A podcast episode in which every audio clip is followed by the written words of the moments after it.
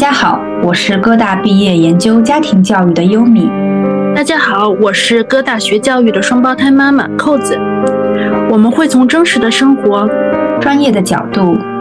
解读养育孩子的无奈与希望，助你理解简单又复杂的家庭教育。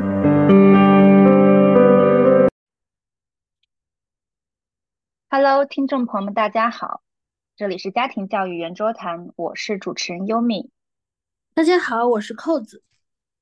啊，那我们今天的播客的主题呢，是我在中国支教。那说起支教这个话题，相信听众朋友们一定不会太陌生。那今天我们邀请到了这样子的一位嘉宾，他之前呢是在呃海外留学，是在波士顿大学留学呃本科，然后呢他是在一九年到二一年是去呃参加了美丽中国的支教项目。嗯，他现在呢是呃结束了支教项目，回到了北京继续从事教育行业。那欢迎我们今天的嘉宾 Bob。那 Bob 要不要和我们的听众朋友们打个招呼？听众朋友们，大家好，我是 Bob，很开心能参与这次的播客录制。嗯，好的，非常欢迎 Bob。那我们今天其实呃，因为我没有参与过支教，但是呃。我知道，除了 Bob 以外，我们的另外一位主持人扣子，他也曾经，呃，嗯，去过支教。所以呢，我们今天可能会从不同的经历、经验，还有不同的视角来聊聊支教这回事儿。那首先，可能我们想了解一下 Bob，你，呃，当时是在哪里支教？然后你主要是负责什么样子的学科呢？嗯，嗯，谢谢玉米。我当时支教于广西壮族自治区。南宁市的一个贫困县的一所乡村小学，教的科目呢，从三年级、四年级、五年级的数学、英语、科学、体育都有带过一点。哦哦，就不是一个专业的学科，是都有带。哦，是这样子。因为每每个学期的教的学科都有微调。都不是固定的。嗯，我我想帮抱抱补充一点，就是其实县级县级你们小学一般班级一个年级班级的人数不会很多，然后即使是在中国国内普通的公立学校里面，小学里面一般也是会一门主课再兼一门副课，小学的那个课时量才满。如果说本身的那个班级数不多的话，你就会会上很多课，在就是。就是在班额比较小的小学里面，一个非常常见的一个现象，就是一个老师要教很多门课。嗯，对的。对，然后我刚才想问的是，不是扣子之前也有支教吗？那扣子可以方便说说一下，当时你是在哪里支教，然后也是教的是什么学科呢？我当时是在我和他的那个美丽中国性质不一样，我是伴随着我大学生活期间，然后是带了北京北京地区一个打工子弟学校的初中的生物。因为我的本科是生物学，我就带了他们的生物专业，啊，不是生物专业，生物课，然后教了两年，对，两年多的时间。嗯，然后，然后还就是组织过他们的留守儿童的夏令营，然后也会去留守儿童当地去做一些实践调查、教育上的调查，对，就做了一些这样的事情，在我的本科阶段。嗯嗯嗯，明白。那听上去其实和 Bob 的还是。挺多不一样，第一是地区不太一样，第二是教的这个年龄段也是不太一样，而且在学科上可能扣子因为教的是初中，他会更加专一，是在生物。那对了，我我也教过小学，就是当小学老师缺课的，小小学老师那个课顶不上的时候，我也教过小学的德育，我都忘了。哦哦哦，德育啊，是稍微会轻松一点的那种吗？就是不用备课太多。是啊，就是那个道，哎，我现在已经忘掉了，反正就是道德那方面的小学的政治课就是。然后你说的轻松一点吗？我我鲍勃如果有鲍勃应该也有经验，就是教小学是不太可能，什么科目都不太可能太轻松，备课都是要备课的，不存在不备课这个情况。嗯嗯嗯，是这样子的。那我们一会儿会再多可能讨论一下学科。那。呃，那继续，我很想了解今天我们的嘉宾就是 Bob，当时为什么选择去支教？就是你当时希望是获得一份什么样子的嗯经历呢？当时在波士顿大学的时候，其实非常迷茫，不知道未来要做些什么。看到周围有很多的同学去考研究生，我心想，考研究生真的是我想要的吗？我觉得当时大学的这个环境太安逸了，我想去一个有挑战的地方，跳出我的舒适圈去锻炼锻炼自己。所以我想进入职场，进入社会。有很多大的公司来海外校招，招管培生。然后我发现，如果我做了那种工作的话，去一家大公司，成为了一个可有可无的人，我可能没有办法实现我的自我价值，我可能并不会特别开心。我如果去社会的话，我就做一点有挑战的、平常人不做的事情吧。然后通过一个偶然的机会呢，在波士顿，二零一八年的二零一八年，呃，好像是二零一七年，我当时刚上大三，接触到了美丽中国，一个偶然的机会，了解了，当时就埋下了一颗种子，告诉自己准备大四上半学期就开始申请。二零一八年上大四四的时候就申请了，也通过了面试。二零一九年就回国参加支教了，所以支教最大的动机是想跳出自己的舒适圈，去体验社会上的人情世故啊和各种锻炼的机会。第二一点是，我想做一点有价值、有意义的事情。我觉得支教期间可以。帮助贫困地区的教育资源短缺的问题得到一点点的补充，这是我可以实现自己虽然很小，但是可以实现自己价值的地方。嗯嗯嗯，主要是这两个原因。嗯嗯，那如果说现在来看的话，你觉得你实现了你当时想实现的这些目标吗？就现在回头看的话，我觉得我。说实话，我觉得我有很多地的很多支教期间做的地方和选择和学生的互动说的话，是我是不满意的，我是可以做得更好的。可当时的我已经，当时的我没有教育背景，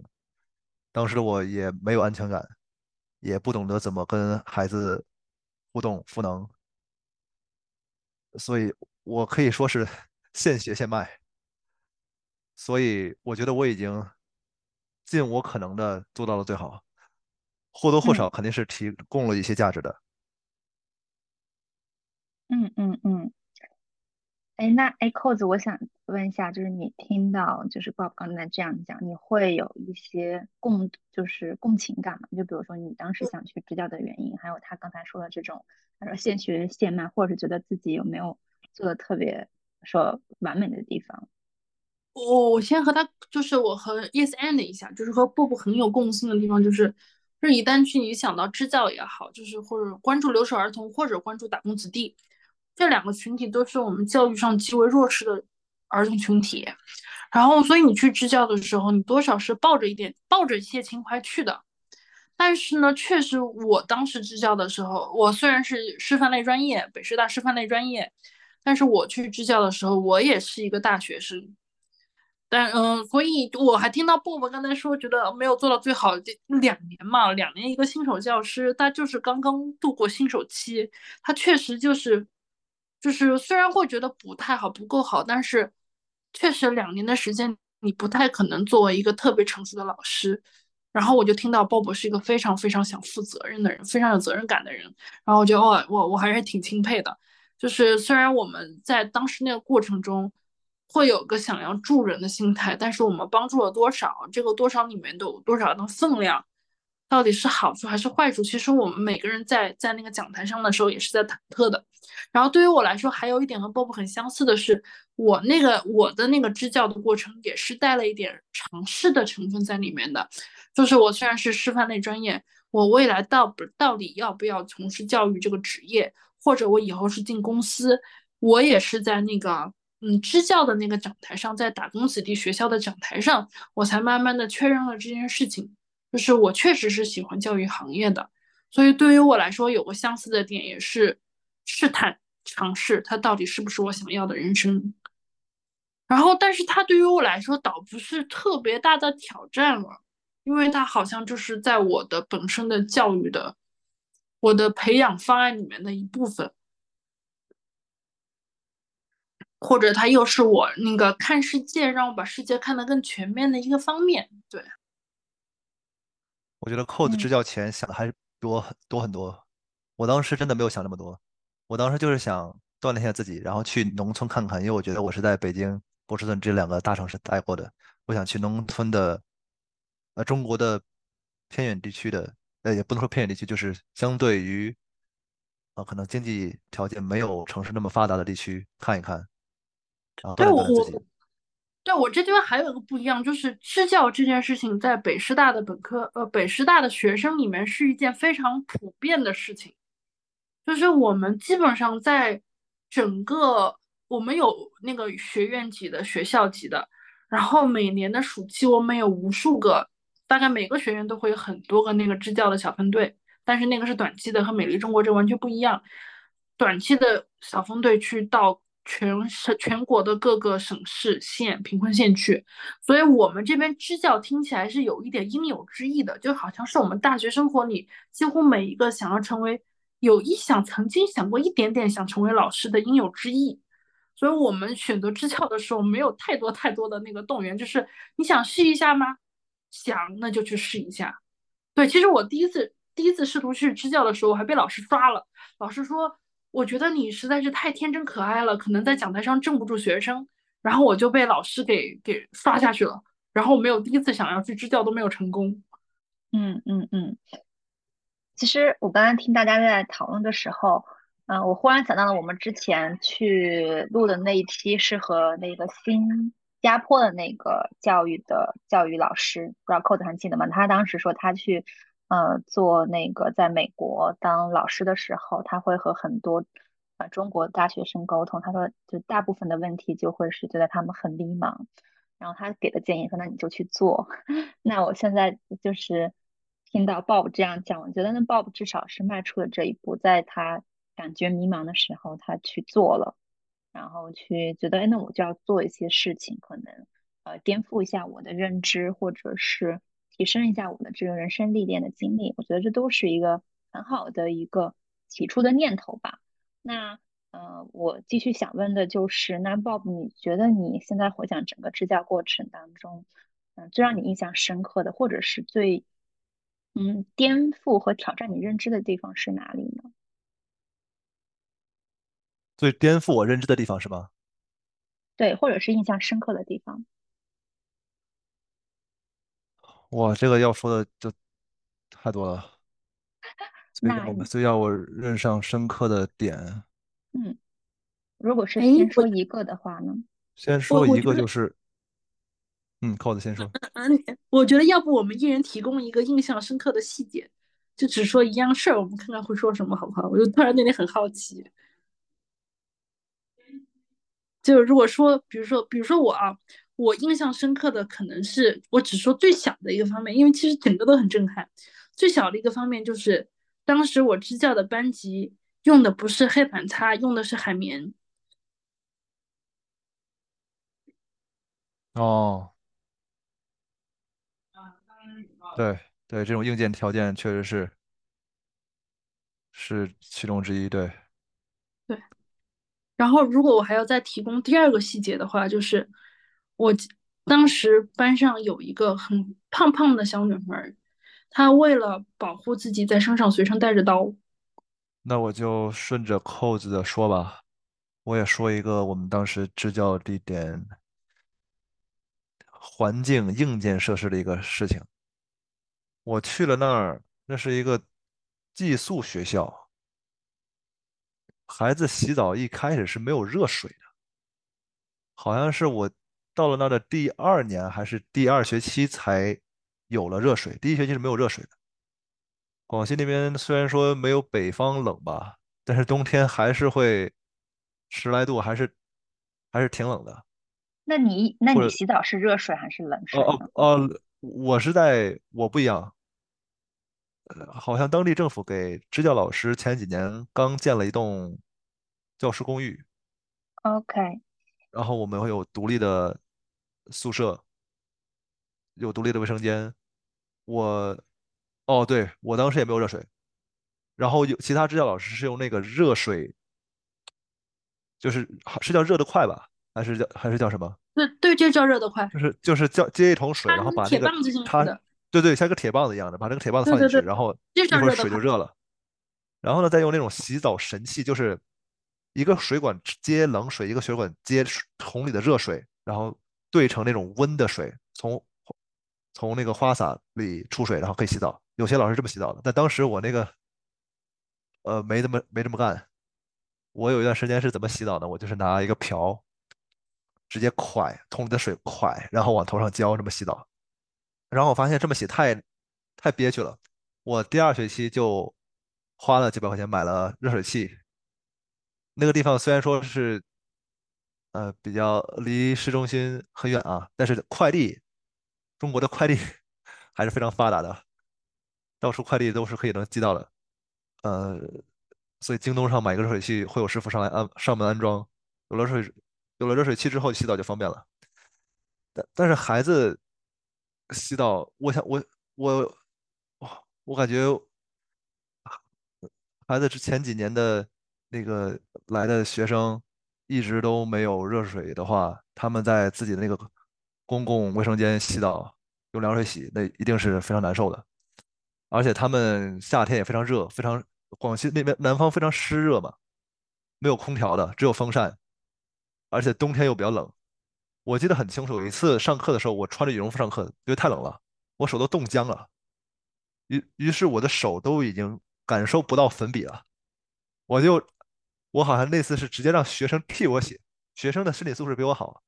他们手还挺暖和的。然后空调的话，是我临走的时候，校长嗯得到了可可能得到了呃教育局的一些资助吧，然后买了空调。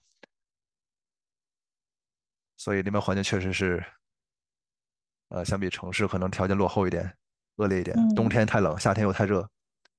啊，这嗯嗯是环境啊。然后再嗯然后再说再说刚才扣的说学生带刀，那我就说一个学生也是学关于学生的问题吧。那边学生非常的情绪化，非常的没有安全感，因为这跟留守儿童有关系。我最近对教育比较感兴趣，所以看了一些教育相关学的书。都说父母在孩子很小的时候营造出一个安全感十足的家庭氛围，是是对孩子成长多么重要的一件事情。但是很多留守儿童的家长在孩子小小年纪就出去打工了，可能对孩子的德育方面并没有呃培养好，他们有些行为习惯呃是非常的呃不太不太健康的，比如说他们会非常情绪化，然后会呃非常的自我，顶撞老师等等，呃就就会这样会导致班上上课时的纪律比较散漫，这也是我支教这两年最头疼的一个问题，就是上课纪律问题。呃，我说一个细节吧，这个因为这个孩子太印象让我太让我印象深刻了。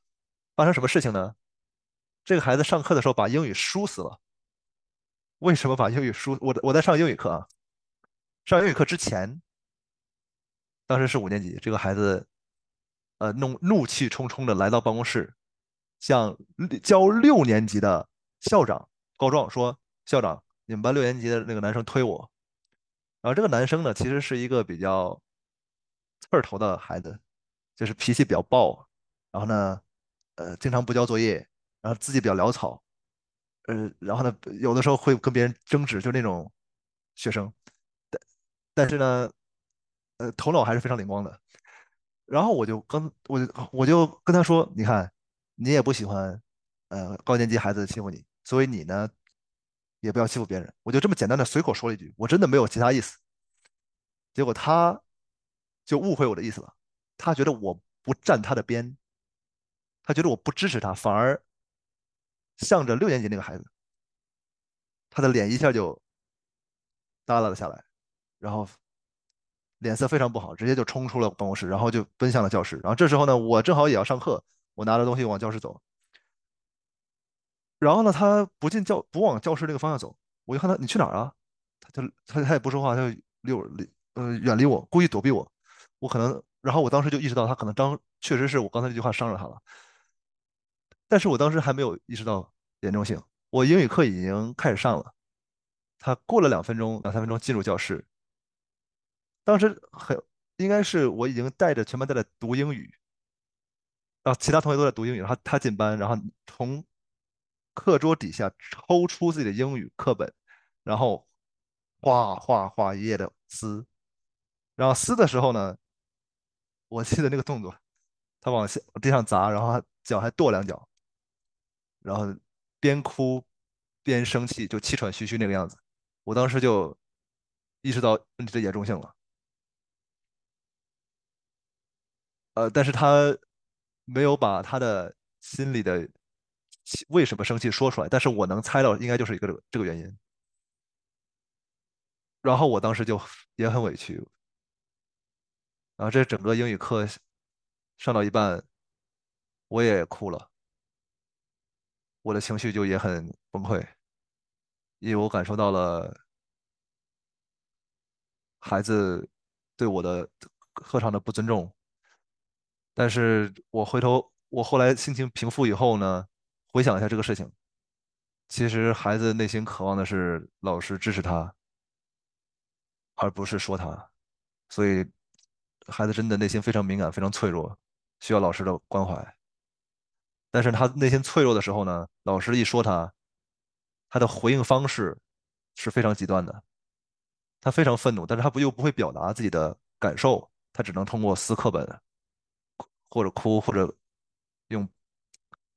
这种对抗的方式来告诉老师我很愤怒啊，这是我印象深刻的一点。呃，当然还有很多事情啊，就跟这个孩子还发生过其他事情，呃，能都能感受到，都是同样的，呃，孩子都是同样的需求，就是希望老师关注他，支持他，呃，非常敏感。如果老师不。支持他了，就是不无条件接纳他了，他会很敏感的接受到。啊，我这里再补充一句吧，我再补充一句，有还有一个事情啊，那孩子对这种老师的一言一行记得非常清楚，因为就在他撕完课本的时候，他说了一件我前几个星期跟他说过的话，是什么事儿呢？就是他有一次上课下午最后一节课，吃饭前一节课啊，他上课一直在说话还是怎么着，违违反纪律，我就。我就下课之后把他留下来，没让他直接去吃饭。我就说你怎么？你怎么这样？就说了他几句。啊，导留的时间可能稍微有点长，十分钟，导致他去吃饭就晚了。但是，但是那个呃学校的那个食堂啊，你来晚了之后呢，可能就没饭了，可能就没饭了，因为食堂阿姨她每次不能剩饭，啊，所以那些。吃完饭的，就是吃的早的人啊，孩子吃完了，会再想要再从食堂阿姨那儿要一点饭，食堂阿姨就又给了。啊，食堂阿姨也没也不管到底一会儿会会不会有来晚的学生要吃饭，所以就说你要是排队排晚了，你就没饭。啊，那个上次那个孩子就因为我留他来晚了就没饭吃。我那天呢也准备是去学校食堂吃饭的，然后呢我跟他一块去吃饭，我。哦，哎，等一下，是，哦，不对，不对，不对，我我说错了啊，是，是那个孩子其实吃上饭了，是我没吃上饭，就那个孩子先比我快两分钟、两三分钟去食堂，然后他有他有他赶上了，赶上最后几勺菜饭和菜，他吃上了，我没吃上，然后我就说他了几句，我当时说了一句什么呢？你看你，呃，因为你我都因为要留你，我来晚了，我都没吃上饭，我就。我我当时确实是说了这么句，这这这，但是后来我反思了，这句话确实不该说。但这句话呢，让孩子就一直记住，他觉得他被老师嫌弃了，他被老师责备了。然后他在私书那次那节课上就说了这个事情，所以这能看出来什么呢？就是他已经就是我上次说，哎，因为你我没吃上饭，他感受到老师对他的，呃，就就是不接纳也好，或者不允许、不不喜欢也好，他已经有点难过了。然后我这次又说，哎，你怎么，你你看你别人欺负你了，你也难受对吧？你你所以后你也不要欺负别人。他又感受到老师对他不喜欢，所以他非常的，呃，渴望被老师，呃，表扬，他不想被老师批评。你看一次两次累积起来，然后他就情绪就爆发了。啊，我就先说到这里吧。我我能听到两点，一个就是在那个 Bob 支教的学生中，好像对于认可是一个非常渴望的，就可能是他的家庭生活中和他过往的孩童的经历里面，这种来自于成人的认可特别的匮乏，所以他对这种认可的事情有有非常大的渴望。就是可能他的心理韧性要稍微欠缺一点，然后还另一头我还听到波波好像在这个过程中付出了很多的情绪，很多的情感在里面，但是没有得到认同的时候，好像好像有一点小小的，也我不知道是不是小小，我能感受到有一些的失落，就是也让唤醒了我自己，就是当刚当老师的时候的一些记忆。就因为就是我突然我想起什么了呢？就是我第一次进那个呃打工子弟学校教室的时候，我对于就是学生的状态的那个感觉也是非常之震撼的。就是我们我的小时候，对于那种贫困地区的，就是我记得我小时候不想上学的时候，别人会跟我说：“你看那些山里的孩子想上学都没有上学，没有学上。”就是那个希望工程那个大眼睛女孩，不知道大家有没有印象？然后，所以我我当时去支教以前，我以为这里的孩子是非常渴望知识的，就是我在进入教室之前。但我进入教室之后，发现班级有三分之一的学生写作业，三分之一的学生在嗯玩儿、说话，然后说各种有的没的话，然后啊，只有剩下的三分之一学生还在听课。这是我进去之。进去进教室之后的第一感受，所以你在看到那些学生是对于你上的课的内容一开始是毫无回应的时候，你是会失落的。你觉得你作为一个老师，你对教育的热情是有被浇灭一点点的，你会怀疑我是不是真的属于这个职业。就是最开始的时候，我记得我也是经历过这个过程的，所以我我就能想到，就是支教这件事情和我们。嗯，最初以为的那个东西反差其实是很大的，就是那些的孩子到底要的是什么，他们缺的是什么，或者说内心里缺的是什么，硬件上缺的又是什么？硬件上的好补，因为我知道后来我们国内在县级的县级的各个各个级的那个硬件设施投入了很多的钱。然后慢慢的硬件设施上来了，打工子弟学校这边在后来慢慢的进程中，也把打工子弟的学生慢慢融入到了一部分的公立学校里面。硬件是好改的，还有那些软件，他们心里的那些东西，我不知道用什么方式才能把它慢慢的补上。长期在教留守儿童、教打工子弟的那些老师，他们的心理上长期经历这样的过程，他又有什么样的感受？这些都是我们未知的。他们有没有得到心理援助？不知道，嗯，是的，我觉得刚才听 Bob 讲述完，呃，你在那里的这些经历，还有刚才扣子的这些提问，嗯，也让我去进行了一些预设吧，就是为什么，好像就是，尤其刚才扣子提到说，好像他们到底需要的是，比如说是这些老师去教他们语文、数学、英语吗？然后还是他们需需要的是什么呢？然后。其实我们现在是在做家庭教育，可能老师会预设的是说，这个孩子他在家庭教育给到他一个完整的，比如相对完整的，比如说他的情绪方面，或者他人格方面，或者个性方面。那在他再到学校教育，因为我们教的更多是课课本上面的一些东西，会传输给他，或者是引导给他这些知识，可能老师们会带着更多是。呃，给他一些就是呃教育资源上、学科上的说，哎，更好的一些传输。但是好像刚才听 Bob 和 Cos 来讲，就是对于这些呃留守的儿童，或者是呃他在非常偏远的地区，他们到底需要的是不是这些学科教育的知识？我觉得这也是可能嗯，现在我们可能国家面对的这个一个教育的一个问题吧。还有就是对于老师们特别特别大的一个问题，就是我应该怎么样去更好的去帮助这些孩子们。那可能待会儿我们也会谈论到，就是可能就是刚才 Bob 他谈到，就是因为他在这个地方待了两年，其实更多的就是从各个方面，他们的生活就是衣食住行，还有他的个性，然后还有就是，其实你没有发现，就谈到现在这么多，其实并没有讲说这个孩子语文、数学、英语怎么怎么样，就给你印象深刻的更多是这个人他给到的，就是。个性方面，或者情绪方面，或者他整个人给到你的这些呈现是什么样的？嗯，我我我想说的是，其实他的学科知识是肯定需要的，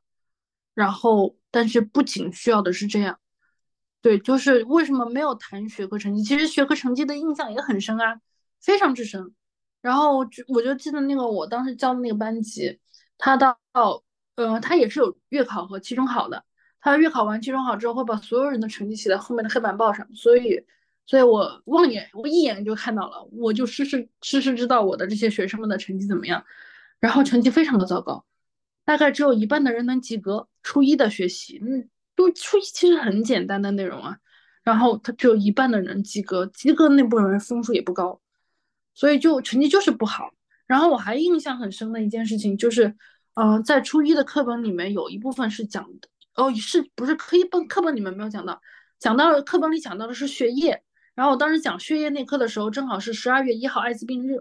然后我就顺便在讲那节血液课的血液的时候，讲了一句那个十二月一日艾滋病日，然后简单介绍艾滋病。结果这个班上的学生有一个学生不是有一个学生，学生下课的时候就围过来了，问我一个问题：老师是每个人都会得艾滋病吗？就是他们连基本的常识都是非常之匮乏的，在这些很关键的常识上都是很匮乏的，所以他们一定是需要知识的，但不仅仅是知识。嗯，是这样初中一半能，初中一半及格，那成绩算不错的。这边三年级一半才及格。为什么？年级英语平均分四五十分，啊，平均分四五十分多的多的很。很。对，就是为什么我们不去说这件事情？就是成绩这件事情只是一个果了。对于我们当老师的来说，我们和他相处的日常才是我们生活的大多数，成绩只是最后的那一小部分。所以，我们一下说印象深刻的时候，我们更多的想到的不是成绩，因为我们有更多的时间在和他一起生活学习。嗯，不过我觉得成绩差也成绩差不是我特别焦虑的事情。嗯，我觉得我我这是我个人观点啊，就是成绩这个东西呢，看似重要，但是你长大之后不会有人问你，哎，你小学的时候这个学学科考多少分？他也不会记得，哎，我小时候因为某个期末考试考了第几，然后特别厉害，会高兴一辈子，不可能。他开长大之后开心，肯定是因为他坚持、善良、真诚、朋友多啊，有创造力，这些不是拿分数衡量的东西。来决定他未来的人生是否快乐、幸福、成功也好，所以我其实更关心的是德育，但德育这个问题，老师是不可能关注过来的，需要整个社会、整个学校，包括孩子的家长，营造出一个学校、社会和家庭三方共同努力，打造一个安全，呃的一个成长环境，才能让他德育方面。良好。嗯，那其实我们现在刚才聊了这么多关于学生的面貌，其实从扣子和 Bob 这里听到的，其实更多我觉得是，嗯，比较怎么说，可以说是负面，或者是，嗯，比较让我们觉得更多需要去改善的地方。那我很想要了解一下，Bob，你觉得有没有觉得这些孩子可能和城市的孩子或者自己小时候相比？他们有没有让你觉得有惊喜的地方呢？就会觉得，哎，这些孩子在某些方面其实有一个呃很不错的能力，或者是什么样子的一些特性和特征？能力的话，身体素质好，这绝对是能力。冬天，嗯嗯，大冬天的，的冬天不怕冷，夏天的话也能适应这样非常严酷的环境。你让一个城市的孩子过去，可能会受不了。再加上呢，他们身体运动天赋，有的运动天赋是不错的。我记得我三四年级根本就不会打篮球，有些三四年级我打篮球打特好，而且跑特快，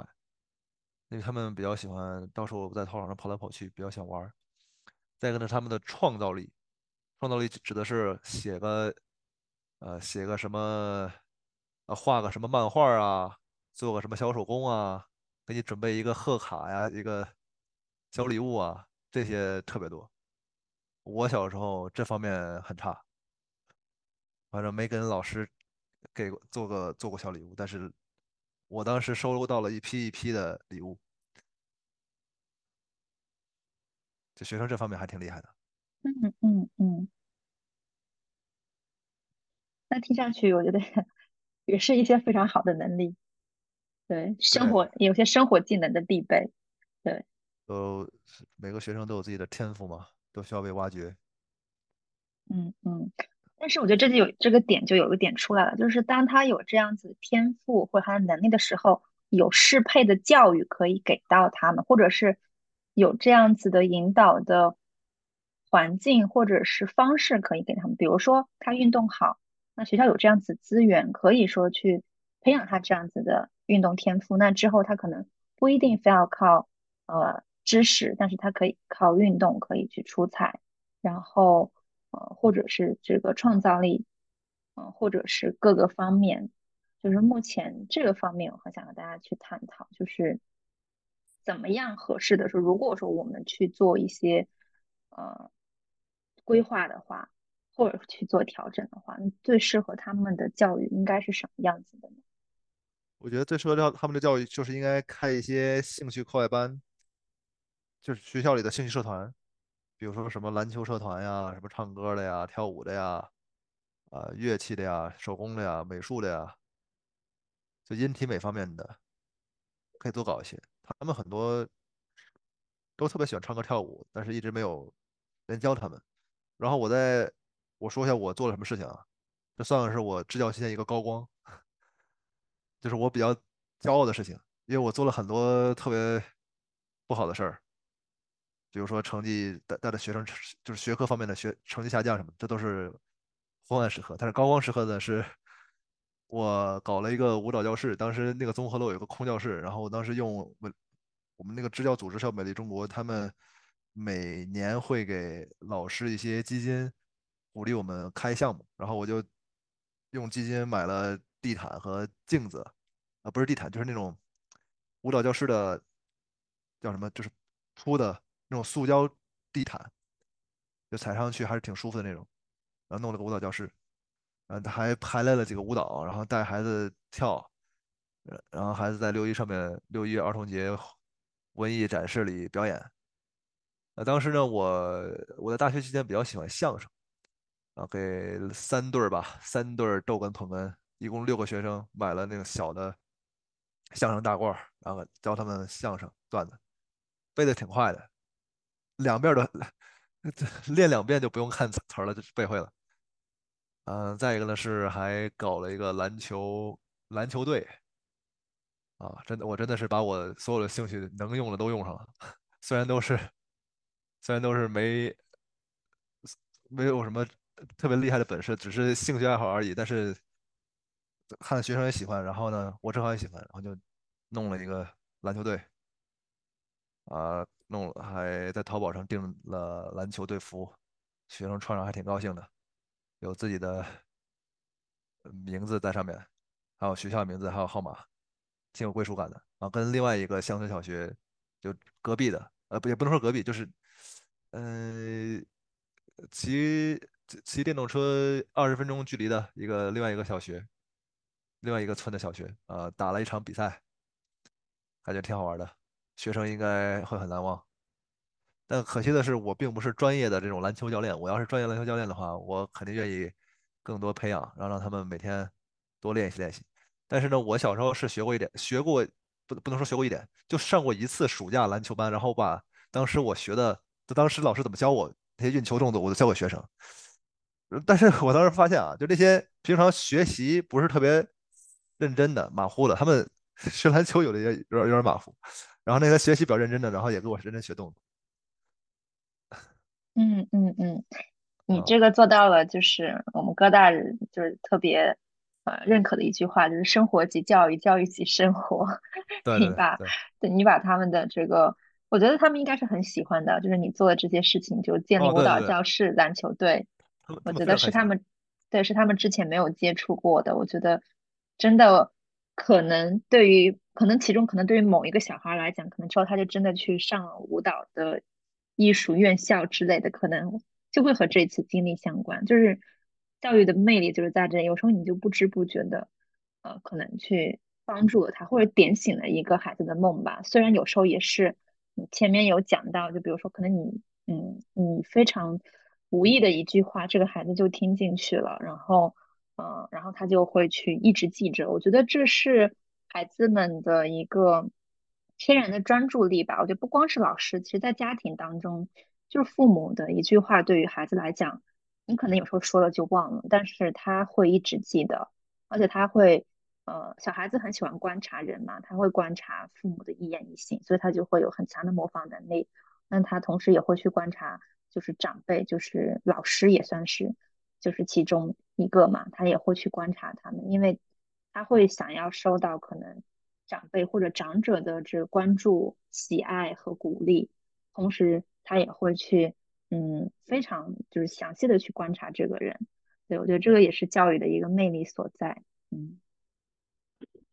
就我想补充的就是，其实我们在美国的时候，他也很关注这种不同。呃，经济基础的家庭，然后他的孩子教育是什么样子？然后我有很印象很深刻的一个一个一篇文章，就是他说和那个最就是最没钱的那帮黑人比，和呃最没钱的那帮黑人和中产阶级比，他的孩子的差别是什么？我刚才觉得和 Bob 说的孩子的那个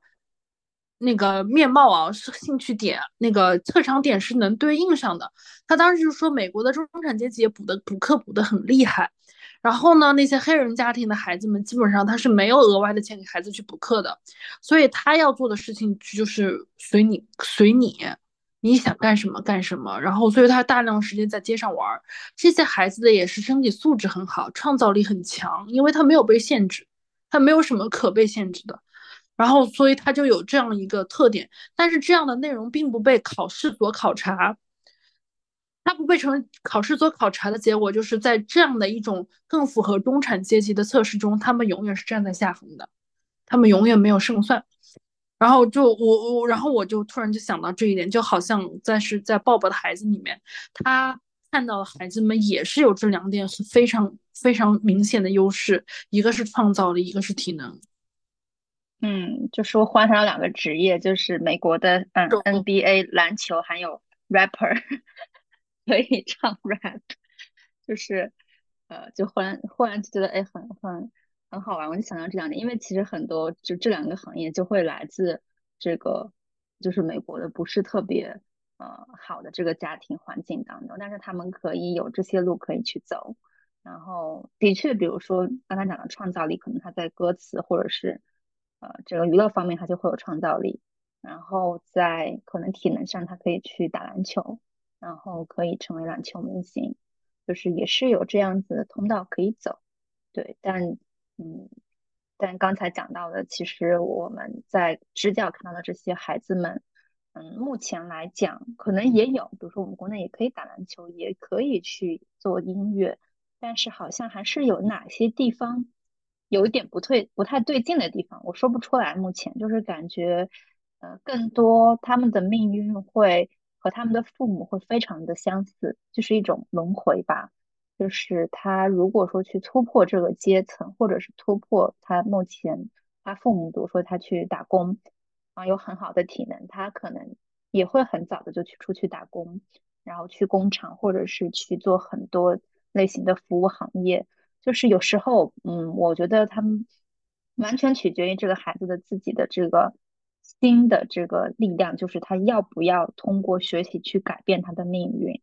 嗯，因为我们正好之前有做过一期留守儿童，因为那个孩子就是真的是通过，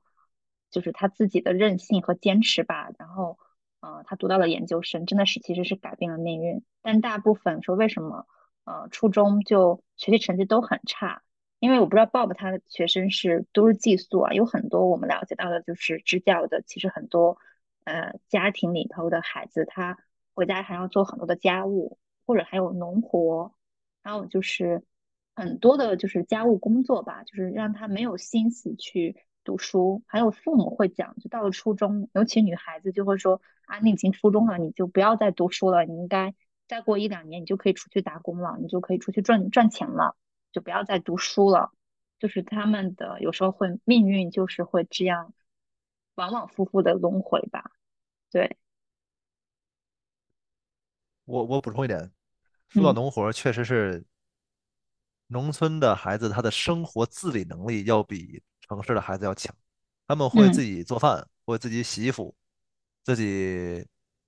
啊做农活儿，我觉得这已经很棒了。我反正我有些，我自己家里有的时候收拾还不太干净呢，还不如不如那边的孩子，所以我觉得各各有各的好处吧，就在农村和城市，嗯，各有各的优势。是的，是的，我觉得这个点也是呃挺挺重要，就是城市的孩子虽然他享受了更多的教育资源。然后他可以有一个安心的家庭，就安全的家庭环境，然后可以安心的学习的环境。但是不得不说，真的在生活自理能力这一块儿，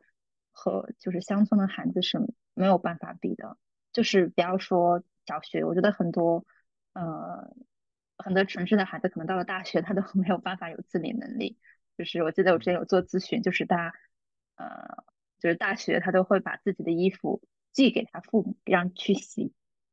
就是是每两周一寄，就寄回去，你帮我去洗，就是其实是一个，呃，这是一真实的，这是真实的事情。但是你听到就会觉得，就大学生你都没有去，呃，有这样好的这个生活自理能力，但是父母也会觉得 OK，因为你在学习，就是一切会把学习当做理由，就是你在学习，你要学习好，那其他事情都不用做，就是这好像是。听上去是两个极端，就大家有没有感觉？就是一个好像一直往就学习这一块走，就是你一定要冲到好像独木桥，就是冲到第一个。然后另一个可能极端就是他嗯的生活可能不是以学习这个为目标，他更多就是生活，就是要吃饱穿暖，然后他可以赚钱。嗯，看每个家庭和每个孩子吧，这其实也不一太不太一定。有的那种重学习的，可能就抓的比较紧，然后孩子可能本身也有天赋，然后也比较认真，就学习比较好。我当时，我我我想到一个，我跟有一个女生过生日，然后她把其他的同好同好的朋友、同班同学邀请过来，然后我上次也正好去家访，然后那个女生特别感动的是，她给我主动剥虾，就是她父母做了虾。他给我把把把虾皮剥好，然后放进我碗里。我我都我可以这么说，我没有跟给任何人剥过虾。然后一个五年级孩子给一个二十多岁人剥虾，我当时特别感动。嗯嗯，嗯，说到这个家访，其实我们也很想了解，就是报你现你当时的学生是是几乎所有都是留守儿童，还是还是没有？因为他是寄宿的。呃，不能是几乎，是大部分，还是有一个，还是有一些不是留留守儿童，还是有父母在身边的。对我，我觉得这地方定义一下，什么叫留守儿童，就是到底是指有一个孩子，有一方父母不在家就算，还是双方都不在才算？就是我觉得也是需要双双方都不在，双方都不在。嗯，那还是不不是双方都不在的。一部分是双方不在，一部分是都在，有一部分是个就是就是个别在。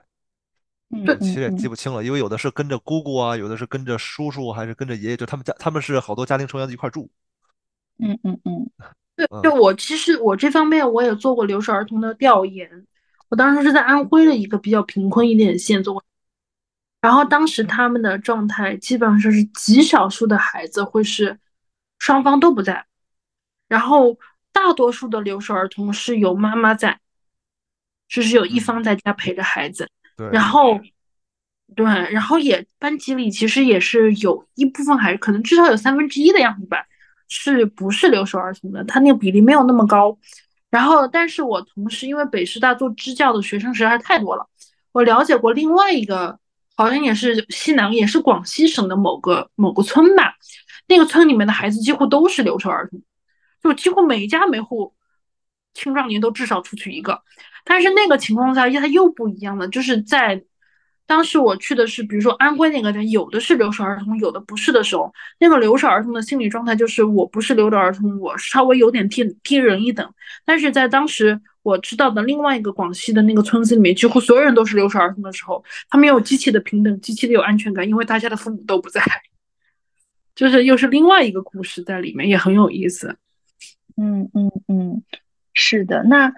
那 Bob，你去这些家庭当中是经常会去做家访吗？还是说，呃，我我这点做的不太好，我应该做的更多一点，不能说经常吧，只能说去过，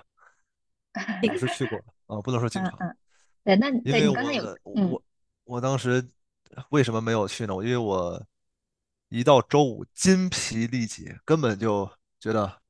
没有心思再去家访了。但是我后来想想，他们的很多的背后的。学习习惯啊，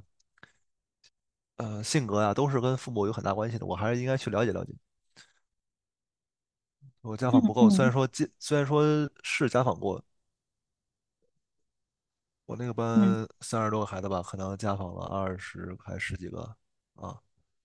个别孩子可能家访次数多一点。嗯嗯，哎，那你刚才有分享过这个包，就是给小姑娘给你。小女孩给你剥虾的这个经历，那还有什么经历是你觉得比较印象深，很让你想要来分享的经历吗？就比较暖心的经历是吗？不一定是暖心，你印象深刻，你想要在此时此刻和我们分享的经历。有啊，就是那边的大人都特别的好客，然后我去家访了，说啊，老师留下来一块吃饭吧，然后我就他们，然后我就。不好意思拒绝，对，挺也挺不好意思让他们额外做这么多饭，然后有的还是觉得我来了，然后专门杀了一只鸡，啊，然后那现在一块吃，嗯嗯嗯，对对，我接一下 Bob 这个，就是其实不管留守儿童也好，打工子弟也好，就是中国它一直有个尊师重重教这个传统嘛，所以你就是我我因为其实我没有去家访过，但是。就是我知道周围一些老师，我们再去做这件事情的时候，是稍微有一点点，嗯，不愿意家不愿意去家访，是有点点心理负担的。就是我知道你家里条件并不好，然后如果我出现，你肯定会出于我们的传统，你会很很很热情的招待。但是这个招待在你看来是有点稀松平常，但对于这个家庭来说，可能是很大的一笔很大的一个占比的开支。所以会稍微有一点点不忍心去家访。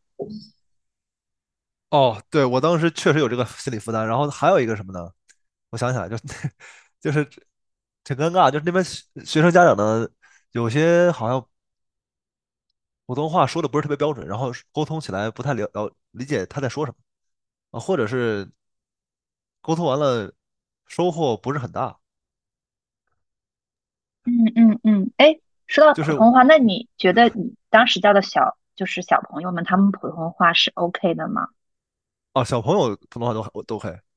啊，但是这个对这个这个里面很难的，因为留守儿童如果是爷爷奶奶在的话，爷爷奶奶的方言是几乎你完全听不懂的。啊，对，所以这样的那些家庭，我可能就没办法和就就真的他他能听懂你说的普通话，但是你真的听不懂他说的方言。就真的是有这个语言障碍在的，嗯嗯嗯，对，那那我忽然为什么问普通话？因为我之前了解到，其实呃，国家的这个教育，它对于就是说乡村呃的一个教育的一个推广，先是九年义务，然后后来他们最重要的其实就是普通话的推广，他们觉得这个是一个非常重要的点。那我听到可能比如说 Bob 他现在呃之前教的些呃学生他们的普通话是不错，那说明还是。嗯，有一定的成效吧，可能需要一步一步来，就是在教育这方面，就先是从普通话开始，就语言这一块好像是一个比较重要的一个呃关卡吧。嗯，那那 Bob，你在整个家访的经历过程当中，那你可能看到有一些家庭，就是说，哎，的确和这个孩子的个性或者情绪有关，可能是你看到他们的长辈和这个孩子对话时的就各种事情吧。你觉得对于他们的家庭，如果你可以给他们建议的话，你觉得他们家庭教育最应该做的是什么呢？最应该做的就是陪伴。就是无条件接纳孩子，多去问一问孩子在学校的感受，去同情给予理解。嗯嗯，但是这件事情对这种家庭是多么的奢侈。是的，我也想说，就是看似非常简单的道理，也是我们在做家庭咨询的时候，其实不光是乡村的孩子，我觉得在城市孩子，尤其在大城市的孩子，也有这个问题，就是父母可能。呃，老出差，或者是，呃，因为各种事情吧，就是很繁忙，可能每天晚上才能见到孩子，或者是，呃，是让姥姥姥爷爷爷奶奶帮忙照顾，然后见孩子的次数也很少，就陪伴的也少。我觉得这是一个，好像一个都是大家都是为了经济发展，都是为了自己的养家糊口，就是都明白，其实如果说有这个钱，有这个闲，我觉得好像可能也可以。嗯，但也不一定哈。但的确，嗯，这个是我觉得，作作为老师，可能我们会观察到，会这样去讲。但是作为家长，又有家长的难。我觉得难点就是在这个矛盾点这里，不知道大家怎么看？就是这个矛盾点。其实我觉得，这个矛盾点根本不是家长该去解决的，他解决不了。就是为什么我刚才说奢侈，就是在不然不然是留守儿童，因为我真的是两个群体都接触过，我就真的想到过，如果在你家本身的经济条件在生存上有困难的情况下，像你说到，就是包括前面鲍勃说到没有热水嘛，没有没有热水，本质上就是因为它本身地区的资金有限，它没有办法在生存的舒适上给它给有所保证，就最基本的生存上都没有保证的时候，你你要求他。必然得有一一个人去不再从事农业生活，那必然有一个人出去的时候，那这个孩子怎么办？他其实没有选择，打工子弟和留守儿童都不是好的选择。那你让怎么如何去选？他没有办法选，所以家庭本身在这个上面是无法去做选择的。然后，但是我确实，我带着这个问题我去问过，就是嗯，就是那个那些我调研的那个留。留守儿童比较多的那个老师，然后他说，其实也有这样的案例，就是父母都去打工，但是孩子的整个的成长依旧是比较顺利的。他就依赖的是家中的老人，而他的老人是受过教育的，是受过比较良好的教育的，他就可以在即使没有父母存在的情况下，孩子也能得到较好的发展。所以我觉得把这个题目交给家庭去解实在是太难了。爸爸怎么看？唉。这个问题真的很大，这个我我能想到的啊，嗯，就是没让想到哪说哪，增增加城市和农村的农村的经济，呃，收入平衡吧，收入平衡了，就不会有那么多出去打工的人，不会有这么多出去打工的人，留守儿童就少，留守儿童少，家庭教育就到位了。但如何让？如何提升？如何缩小城市和农村的经济差差距？这个，这个就更大的问题，我就不知道该怎么考虑了。然后再说一下，然后我想到了一点的是什么呢？师资力量也是这样的，很多那些年轻教师啊，他们也是农村出来的，考到县或者是市里的师范学校，然后就去留，然后就留在了市里当老师了，不会来村里当老师，因为市里你看。年轻人都喜欢出去玩儿，啊，有吃有喝的，呃，经济收入又好，条件又好，环境热闹，学生又好教。然后农村的话，呃，环硬件条件可能这几年可能上来点儿啊，但是可能还是稍微不如城市那么完善。然后呢，整个学习的教育的生态是吧？没有没有城市里那么成熟，学生的水平教的也比较吃力一点，学生没有不是那么好管啊，成绩也没有那么好，教师的教学这种自信心肯定不如在城市里当老师要高，所以很多年轻教师留在了县或者是市，来乡村里里当老师的人就少，这就导致学生接触到的，这就导致学校就更缺老师。那越那农村老师越少，学校的环境越不好，学生的发展又越差，这样就恶性循环。嗯，是的，我觉得这是其实我们最后总结，就其实是一个社会的社会的议题，然后上升对，这是一到个社会的问题。对，对社会的问题、国家的问题。就是虽然我们知道，就像这种支教项目，我觉得这也是一种好，嗯，你从就是单从正面意义来讲，它是一个好的项目，就是说它给到呃这些偏远地区源源不断的好的教育的资源，就包含其实很多就是有留学过来，因为我知道的。就是有留学回来的，或者是呃在一线的这个城市里面的这种像北师大对吧？这样去的呃老师们，呃有本科的、研究生的，甚至还有博士生，呃可以去给到他们的教育资源会丰富一些。但是呃不光是 Bob，那我也会去可能和其他的老师们去聊，就是说你真正的能去改变什么，好像改变的比较少，就是只能去，给到。对，给到他们一些可能学科上的一些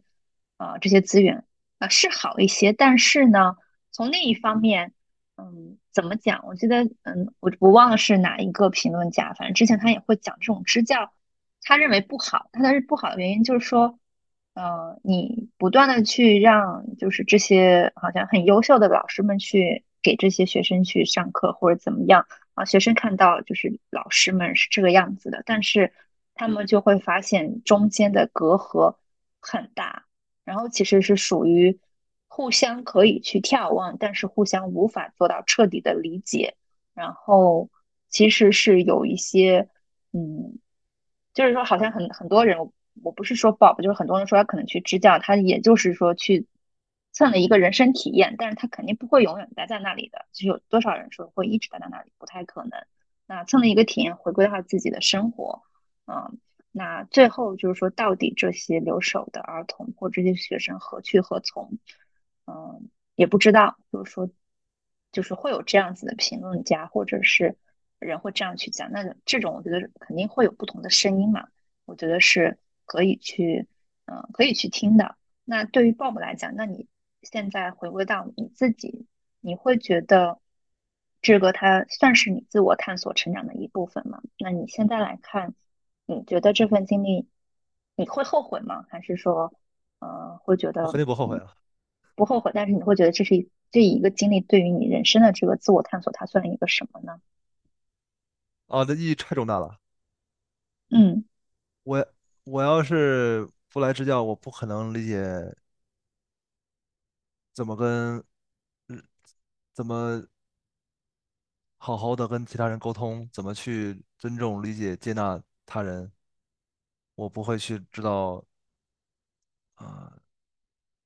接纳他人就是一种爱。呃，我我之前用过很多暴力的手段，比如说惩罚呀，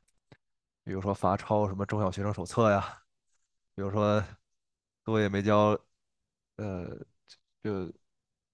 就给什么惩罚，还有什么制定什么激励措施，分小组加分啊什么的。到后来后来我思考了一下，这些都是错误的做法，这些都是错误的做法。为什么呢？啊，我要是不我要是不支教的话，我肯定不是会知道啊。为什么错误的说法？为什么错误的说法？是因为是因为这都是看了正面管教、非暴力沟通、跟其他老师沟通、学习啊、自我探索出来的一些道理啊。呃，因为惩罚只能让孩子感觉更糟，对解决问题没有任何帮助。然后，如果制造制作激励计划，只是暂时的让他们有个动力，但是并没有激起他们内在的向好的行为发展的的内在驱动力。嗯。后面我做那些什么小组加分，后面孩子照照样不听啊，嗯。就是呃还是打回原形，所以还是得还是得回归人本身，回归人本身，对，对，回回归呃就是教育本身，我觉得最大最大一点就是得接纳，得允许，嗯嗯，得允许孩子这样。对我觉得这点说的就是很好。他嗯他就是不可能直接说啊，你从一个呃经常走神儿，然后一下就注意力集中，经常不交作业，然后一下每次作业都交，那是你就是得允许他会慢慢的才能成长。但是我一开始不懂这个道理，所以我就自己跟自己较劲，我就自己自己内心就问自己，怀疑自己，他们为什么要这样对我？他们是不是在故意气老师？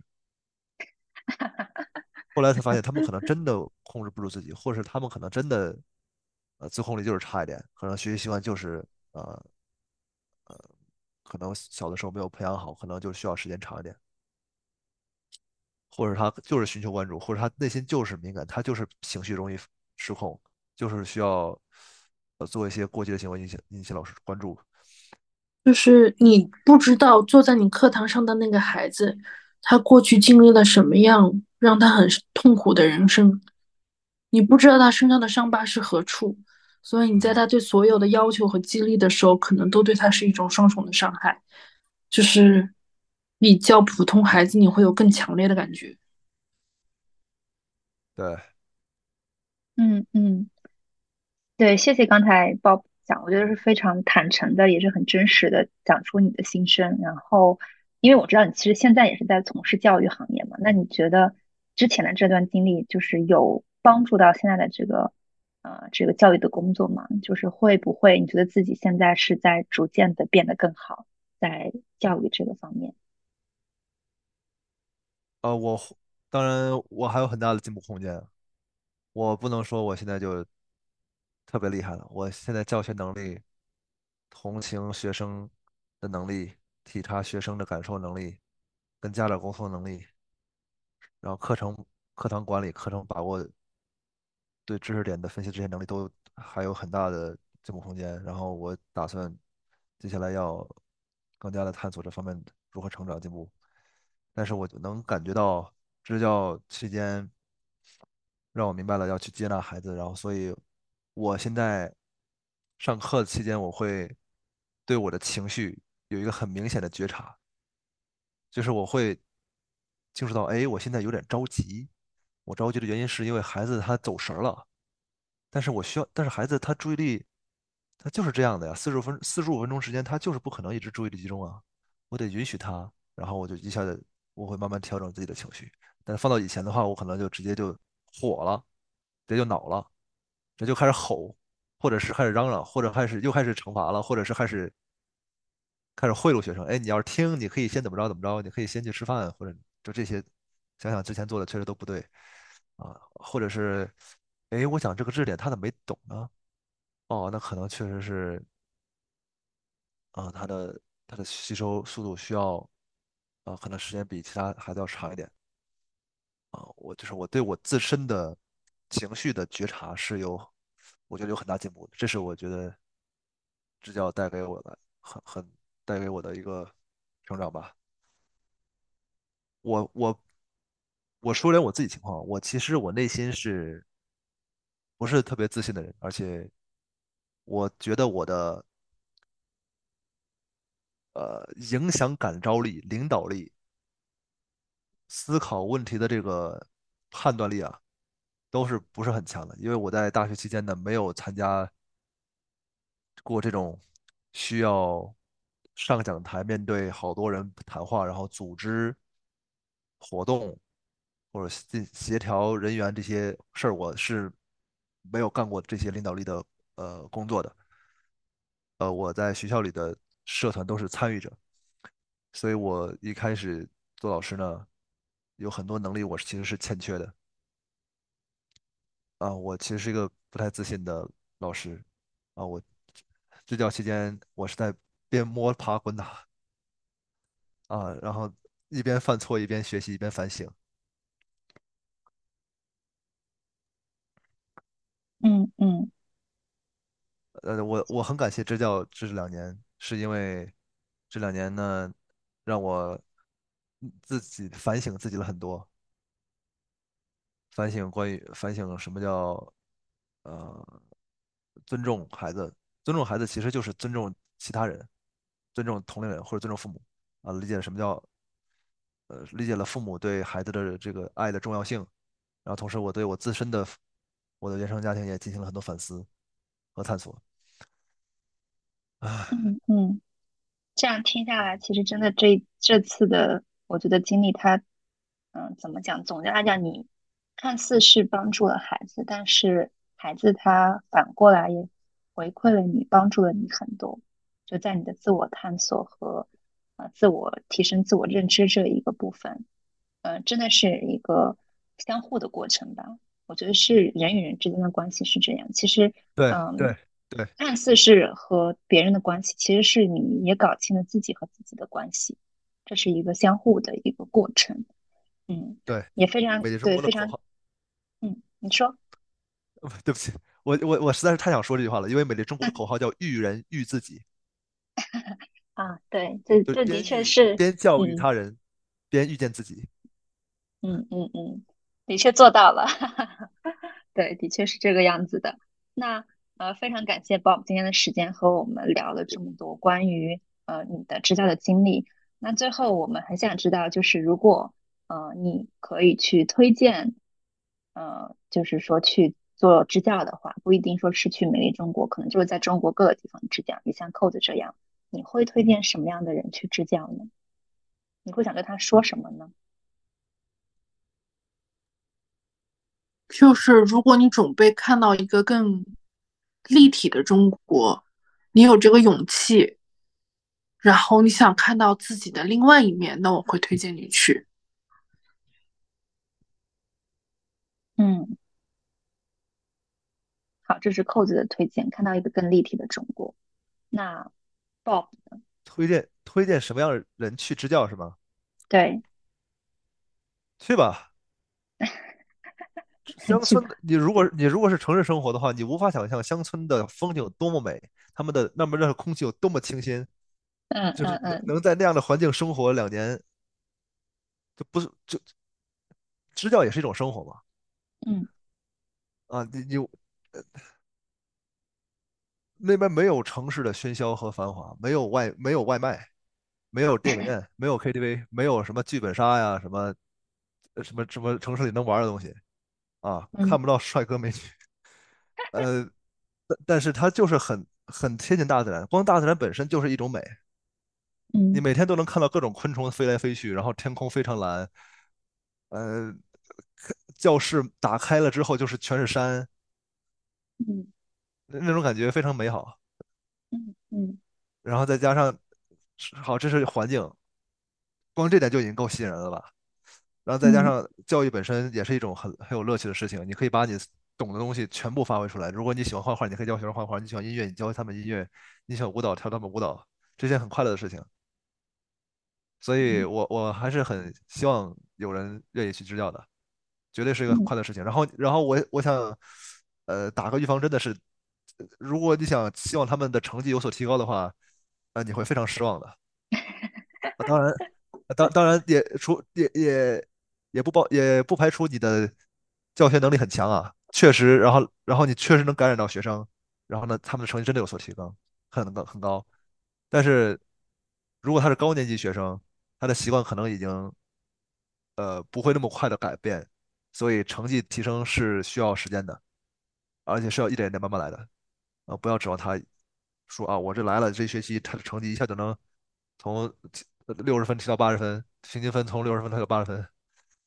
啊，可能太有点太着急了。而且分数本身，我我意思是我的建议，我的想法啊，分数本身呢只是一个参考，更重要的是学生心理健康啊，开开心心，呃，能体会到学习带来的快乐啊，在学校里呢有朋友，跟老师相处好。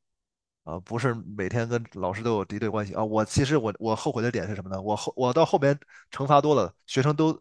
学生有的学生有的对我有敌对关系了，有有情绪了啊，这是我很后悔的点。但是后来都好了啊，后来都好了。呃，对，你会跟学生会学，而且学生是天生的喜剧演员，他会给你很多意料之外的惊喜，就他有些说的话特别搞好搞笑好玩儿，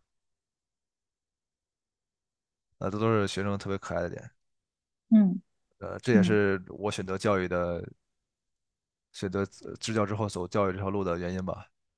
就学学生真的很有意思，很他会给你很多嗯惊喜，而且传递这知识传传递价值本身是非常有